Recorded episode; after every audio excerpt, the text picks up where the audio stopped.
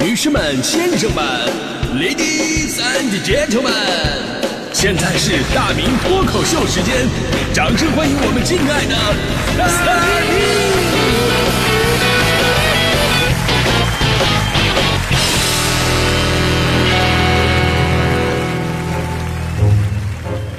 好，欢迎各位来到今天的大明脱口秀，我是大明。今天咱们说的是小成本的那些值得推荐的电影啊。说到这个小成本呢，给人感觉就是哎呀不入流的样子啊。其实我觉得恰恰相反，你得换一个思维考虑这个事儿。小成本，通俗来讲就是没什么钱还硬要去做，对吧？你要不是真的有梦想的人啊，真的绝对干不出这么虎的事儿。就 像极了当年我在地方台的时候，我们在地方台的时候，报销制度那特别的严谨啊，特别的严谨，就是特别的低。那时候小城市它的可，比方说你住宿费就不会太贵，他呢也用这种住宿费来去衡量你去大城市的这么一个住宿条件。当时领导让我来北京出差，呃，住宿报销只给二百六十块，啊，还还还跟我说二百六十块，您是可以住三星级的酒店了。我的天哪，二百六你在北京找一个三星级的，你给我找找去。实际上来北京这这个价格，我只住得起如家呀！我的天哪！后来为了还得又娱乐又保保持住宿，后来我在网吧里边住了一宿。但低成本就不能把事儿做好了吗？这个还真的不能成正比。你看我们广播节目就低成本，一期节目就几百块，那我每天早上吆喝的，那跟领导给我买了重疾险似的，我，对吧？关键还是看你做的投不投入，用不用心。说到这个呢，咱们不得不夸一夸这个春节档的贺岁电影，呃，你好，李焕英。昨天呢是突破了五十一亿的大关呐，跃居中国票房影史的第二名啊。这部电影呢，其实我们在春节的时候就给大家伙一直在推荐啊。贾玲导演并主演，聚焦母爱，呃，拍的是有笑有泪，激发了无数观众共鸣，而且呢，完全是依靠口碑，在中后期逐渐发力，越战越勇。打破了一系列的记录，哪些记录呢？我们来说一是比较比较神奇的一些记录啊，呃，打破了中国影史最快破五十亿票房的记录，还有国内最高票房女导演，全球票房第二高的女导演，啊，全球第二了。我我看了一下啊，目前这个记录的保持者呢是美国女导演派蒂·杰金斯。呃，他呢，在二零一七年执导的科幻电影《神奇女侠》收获了八点二二亿美元的票房，折合人民币是五十三亿。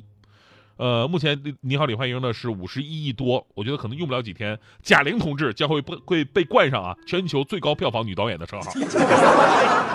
你不得不说，听起来有点奇怪啊，这个。那事情就真实的发生了。那，呃，说到这里，我突然想说，其实我跟贾玲姐，我们两个是有些不解之缘的啊。二零零九年的时候，我在温州台台庆上，我主持晚会，当时贾玲是作为表演嘉宾。那年她还没火，还是一名相声演员。主要是那年她特别的瘦啊，我也特别的瘦啊，因为那时候她穿的还是马甲。哎呀，在台上表演相声的时候，因为剧本的需要，她把脑袋上戴那个发卡就扔台下去了。正好扔在了我的脚面上面，我给他捡了起来。等他下来的时候，我主动把这个发卡还给了他。贾玲当时满脸酒窝的对我说了声谢谢。几个月之后，贾玲第一次上了春晚，之后她就火了，我们就再也没有见过了。啊，这就是我们的不解之缘。哎呀，这事儿我从来就没有说过，我就是跟大伙儿分享一下这个故事，就告诉我们道理啊。什么道理啊？就是穷在街头无人问，富在深山有远亲。贾玲，你还记得我吗？你的发卡是我剪的，大恩不用言谢，你以后有角色照顾我一下。朋友们有没有认识贾玲？帮我传个话，谢谢。不好意思啊，有点俗了。今天的重点不是这个，今天重点说的是小成本嘛啊。其实从现在的电影工业的投入角度来讲，尤其是春节档这种没点实力你不敢丈量的地方啊，你好，李焕英的八千万制作成本确实非常少了。你按一部电影三倍成本的票房能开始赚钱的国际惯例开始算啊，那你好，李焕英最终的票房将是中国近些年来最赚钱的一部电影。当然，我们说这里边有很多难以复制的东西，有很多你搞不明白，很多专业投资电影人啊，就是也搞不懂啊，就为什么这个这个电影这么小成本制作，然后票房会这么高啊？我们只能猜测，比方说啊，这个刚好是因为疫情的原因，大家伙观影的这种渴望度啊，整整被压抑了一整年，这一刻释放出来了啊，所以呢，这次春节档的票票房啊，这个票价也变得死贵，但是票卖的仍然是飞起啊，一边贵一边。卖的多，那票房肯定就不会低啊。那还有这部电影是由贾玲跟自己的母亲的这个故事改编的嘛？对导演来说，它有着特殊的意义，拍起来的这个真情实感会更浓，而对于观众啊，这种情感共鸣会更加丰富，而且这种共鸣是很难再以复制的。但是我们说小成本高票房这种看似幸运的电影啊，背后一定有着偶然的必然，因为你无论是小成本还是大制作，最后都摆在一个桌子上啊，最后被观众买单最多的那个，一定有着自己不可替代的魅力。甚至像贾玲这种，呃，成本八千万卖了五十一亿的一个比例啊，这是多少？这是大概是六十多倍的比率吧，六十多倍的回报率。呃，其实在中国乃至世界影史，这样的电影神话还真的是挺多的，还真的挺多的，不是独一家。刚才很多朋友提到了这个《疯狂的石头》，这故事我们都知道啊。导演宁浩拿着这个刘德华投资的五百万，最后票房是两千三百万吧，这是个很好的故事。他他这个记录挺一般的，呃，两千三百万，呃，两千三百万除以五百，也没多少啊。当然，我还记得十年前有个电影叫《失恋三十三天》嘛。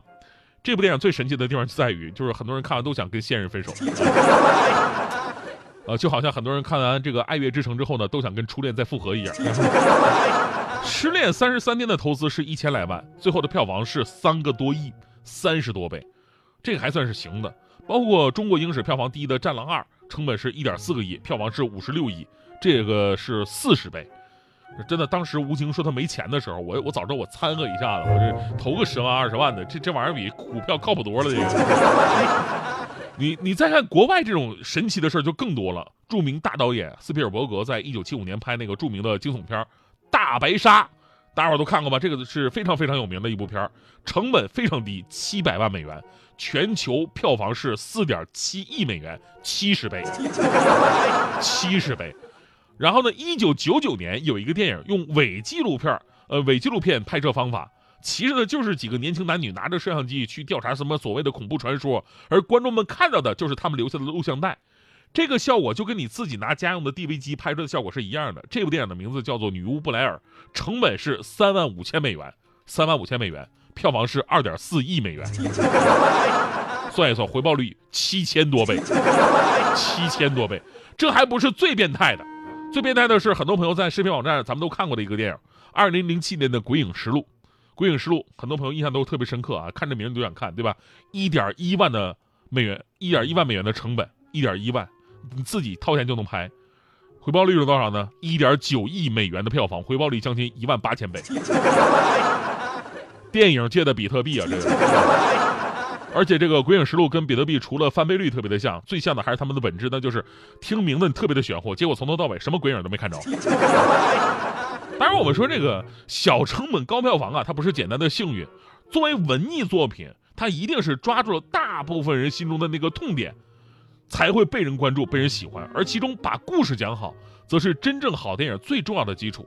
而现在很多呀，这个所谓的大投资电影啊，反而偏离了最基本的这个轨道。你看，同样是春节档上映的《侍神令》，明星流量效应更强，故事 IP 碾压李焕英，重点它的投资加宣发差不多六点五个亿，但此时此刻它的票房应该还不到三个亿吧？里边很多的好演员，但是好演员在里边，由于脸谱化的一些角色，导致好演员在那里也能只能摆摆酷，对吧？剩下的就交给特效了。真的，你要这么演的话，那太简单了。以后 AI 换脸技术再成熟成熟一点，你们演都不用演，只要授权，在家里边就可以收钱。哎，双牙这是啊，但这还不是最惨的，最惨的我印象当中是当年的《阿修罗》这部电影，大家伙有印象吗？我还没来得及看呢，就就就下了，投资是七点五个亿，票房是五千万，表面上是在拍电影，实际上是做慈善，知道吧？所以呢，回到《你好，李焕英》的火爆，包括中国票房前几位的电影，其实都是讲好了故事，才有着最后的一个成功。我印象当中，中国排前几位的这些电影，就《流浪地球》算是个真正的大制作吧，因为特效确实太烧钱了。但《流浪地球》还有大刘的本子作为打底儿啊，对吧？你记得同样烧钱的大制作、同样类型的《上海堡垒》这部电影吗？上海堡垒当年是想借着《流浪地球》的东风再火一把，也玩这个硬科幻，对吧？投资三点五个亿，有明星粉丝还预测我们这个票房最终应该是五十亿。结果呢，故事没讲好，科幻倒是硬核，就是生硬到不合逻辑那种。最后上海票上海堡垒的票房是一点二个亿，大跌眼镜。所以归根到底啊，就是咱老百姓自掏腰包去看电影，看的最终还是故事。现在在这个电影投资市场，你要有的人主要要么奔着什么流量明星去，要么奔着什么特效使劲，就想做个三 D 的，我多多卖点钱；要么呢就是我炒话题，我买热搜，呃，关注度吸引的越高，票房就卖的越高，甚至还做假票房，对吧？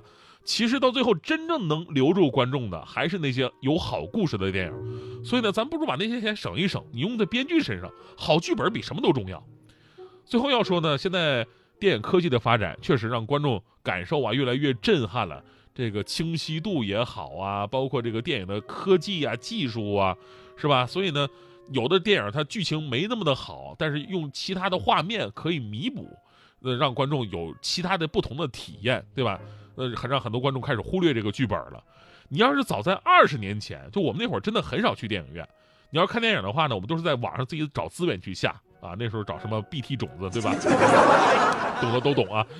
最主要的，当时我们找的很多就是刚上映的一些电影啊，那下载下来一看，根本就不是什么是什么那种正常的，都是枪版。